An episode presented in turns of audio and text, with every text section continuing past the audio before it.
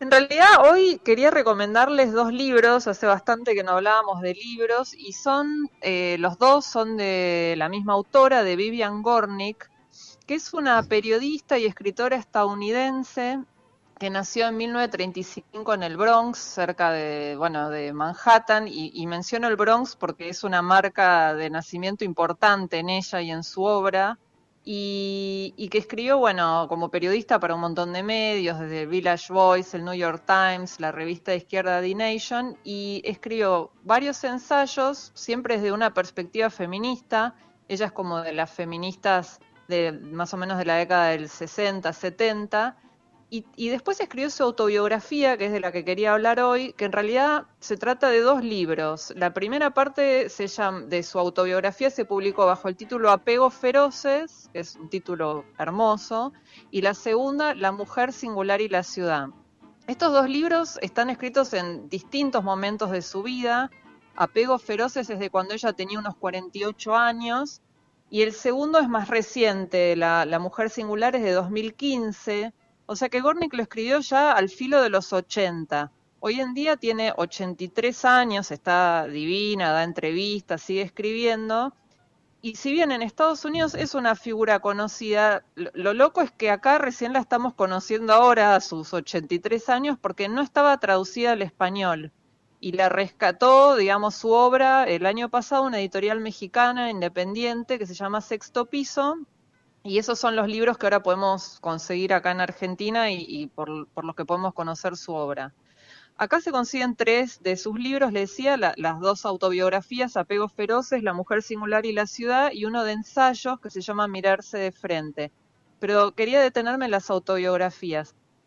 Hay algo que, que distingue la escritura de Ornick, es que combina como mm, una gran capacidad de observación, sobre todo de las personas, y de las personas en la ciudad, las personas en ese microcosmos que es la ciudad, y esto lo combina con su propia experiencia de vida y sus lecturas. No hay muchas referencias a, escritores que le gustan o a textos que leyó. En, en Apego Feroces, que es la primera parte, es, la verdad que es un libro mm, delicioso, muy disfrutable, y se centra sobre todo en el vínculo con su madre que es un personaje increíble, la madre, bueno, era, ya murió, una mujer muy difícil, que, que no, no, estudió ni, ni en la universidad como su hija, pero era muy despierta, una antigua comunista, con, con todo lo que eso implicaba en Estados Unidos, ¿no? Y, supongo que sigue implicando, pero más en, en, esos años, y, y, que es realmente un personaje increíble. Entonces, en Apego Feroces, Gornick lo que hace es contar las caminatas que ella hacía con su madre, que era algo que compartían, y, en esas caminatas siempre se terminaban peleando, discutiendo, tenían unos duelos verbales tremendos que ella reproduce muy bien en el libro.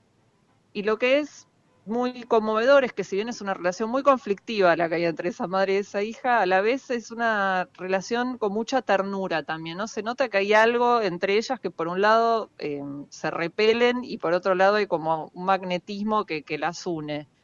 Eh, en el fondo son dos mujeres solas, porque bueno, la madre de Vivian enviudó y Vivian Gornick se casó, se divorció varias veces y no tuvo hijos. De hecho, ella reflexiona bastante acerca de un poco cómo el feminismo abordó algunos temas como la pareja o la maternidad en, su obra.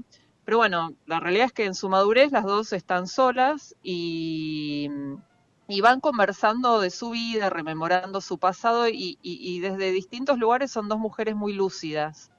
Em, también ese libro es un poco el retrato de una generación que fue la de Gorni, que, que son estos hijos de inmigrantes en Estados Unidos que que se terminaron formando las universidades y también formaron la intelectualidad de Estados Unidos y terminaron traduciendo el país y sus costumbres. Y de hecho, Igornik también habla mucho de su barrio, de la vida en, el, en ese barrio de trabajadores, humilde en el Bronx, que ella es de, familia judía y, y, vivía como en una casa donde había muchas familias judías trabajadoras.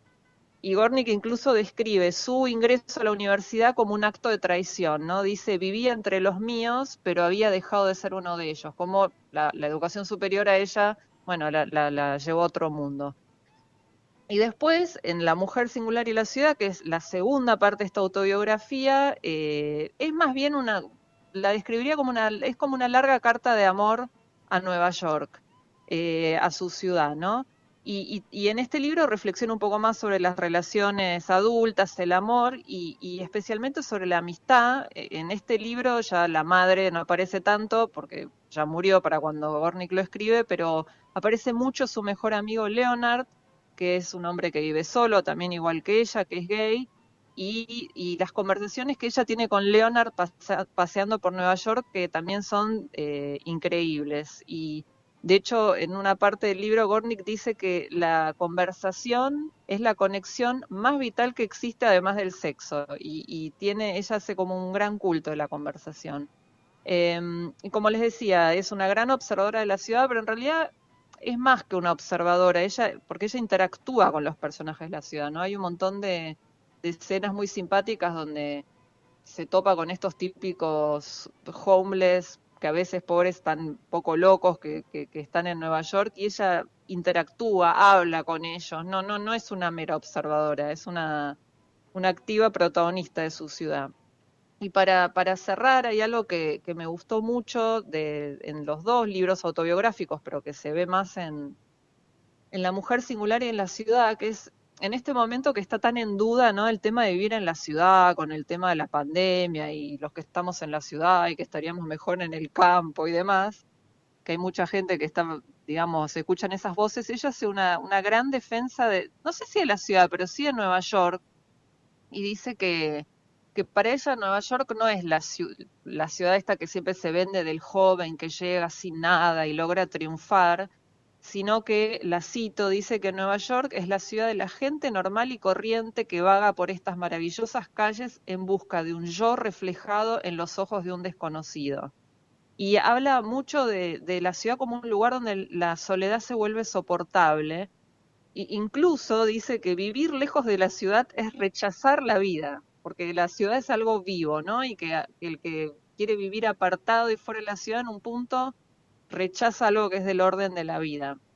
Así que las dos novelas, por llamarlas de una manera, no son novelas, son ensayos autobiográficos con elementos de novela, eh, de Vivian Gornick se llaman Apegos Feroces y La Mujer Singular y la Ciudad, y se las recomiendo eh, encarecidamente, no sé cómo decir, fuertemente se las recomiendo, porque son eh, hermosas lecturas.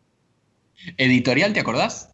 Sí, Sexto Piso. Es una editorial independiente mexicana, pero, pero acá se consiguen publicadas por esta editorial.